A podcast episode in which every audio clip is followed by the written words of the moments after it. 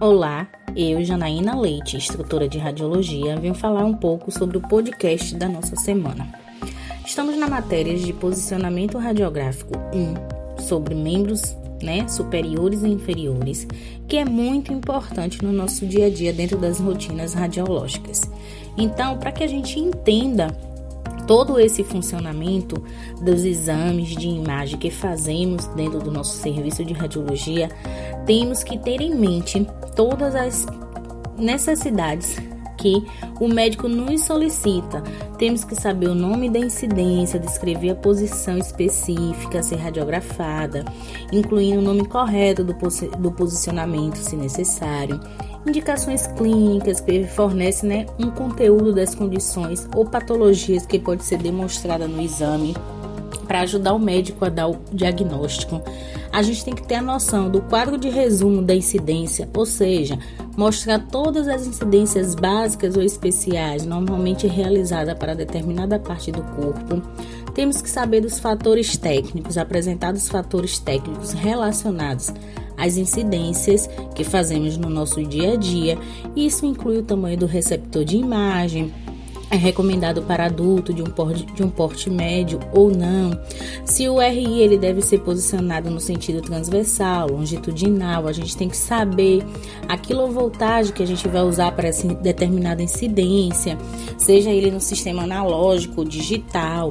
Temos que saber também sobre ícones do receptor de imagem, né? Porque esse oferece uma imagem do tamanho relativo, orientação, localização do marcador, porque é muito importante. O marcador, galera, sempre vai seguir a mesma regra, sempre do lado direito do paciente. Lembrando, esse marcador acompanha o lado direito do paciente, não o nosso. A gente tem que saber da proteção né? Eu sempre digo para vocês, proteção radiológica é muito importante. Tem que ser utilizada para as incidências.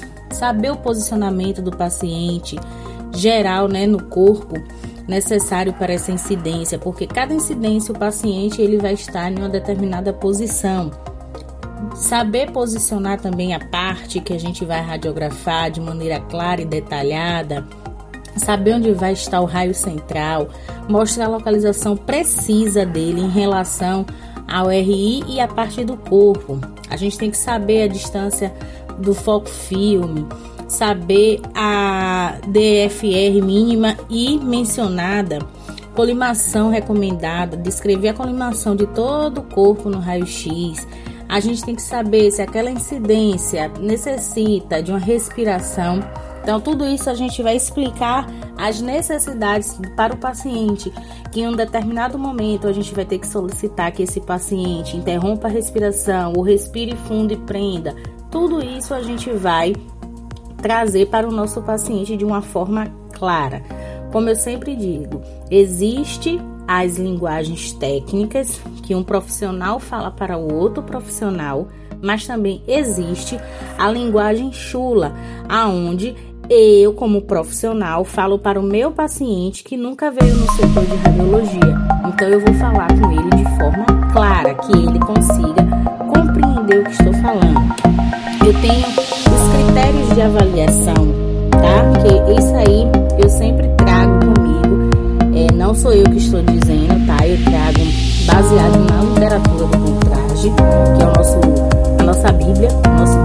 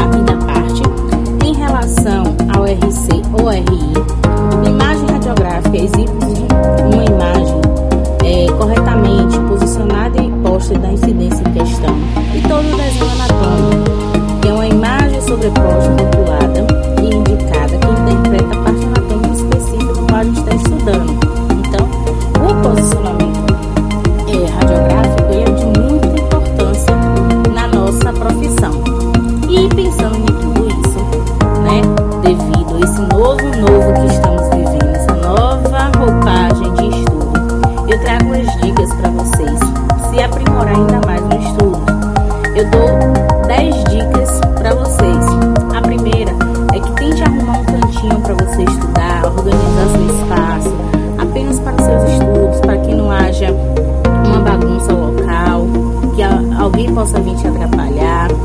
Depois crie, né, um, horário marcado para que você possa estudar, sempre naquele hábito de naquele momento do dia você se dedicar aos seus estudos. Mesmo que você não tenha aula todos os dias, o costume de ter um determinado horário ajudará a não perder o ritmo dos estudos. Quarta dica: é, motive-se sempre. Não deixe que a sua rotina atrapalhe seus estudos. Eu sei que vivemos